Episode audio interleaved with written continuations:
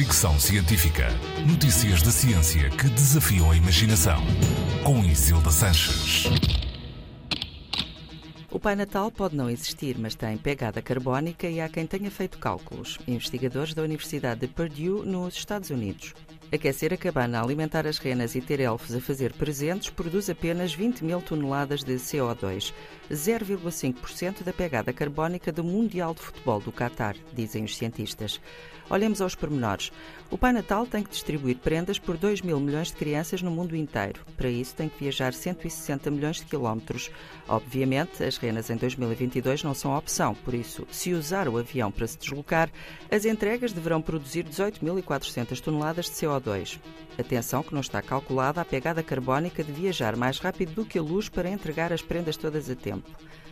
Apesar disso, os cientistas também tiveram em conta que o Pai Natal vive no Polo Norte, onde as temperaturas podem chegar perto dos 20 graus negativos.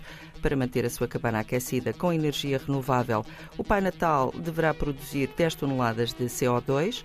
Em 2022, o Pai Natal faria questão de entregar apenas presentes conscientes e amigos do ambiente, por isso os elfos que trabalham com ele teriam que usar matérias ecológicas. Cada vez que é cortada uma árvore, outra terá que ser plantada, por exemplo. Além disso, o Pai Natal também terá que certificar-se que cada criança que recebe um brinquedo brinca com ele tempo suficiente antes de o descartar. Isto também é importante para manter uma pegada ecológica baixa. Fricção científica.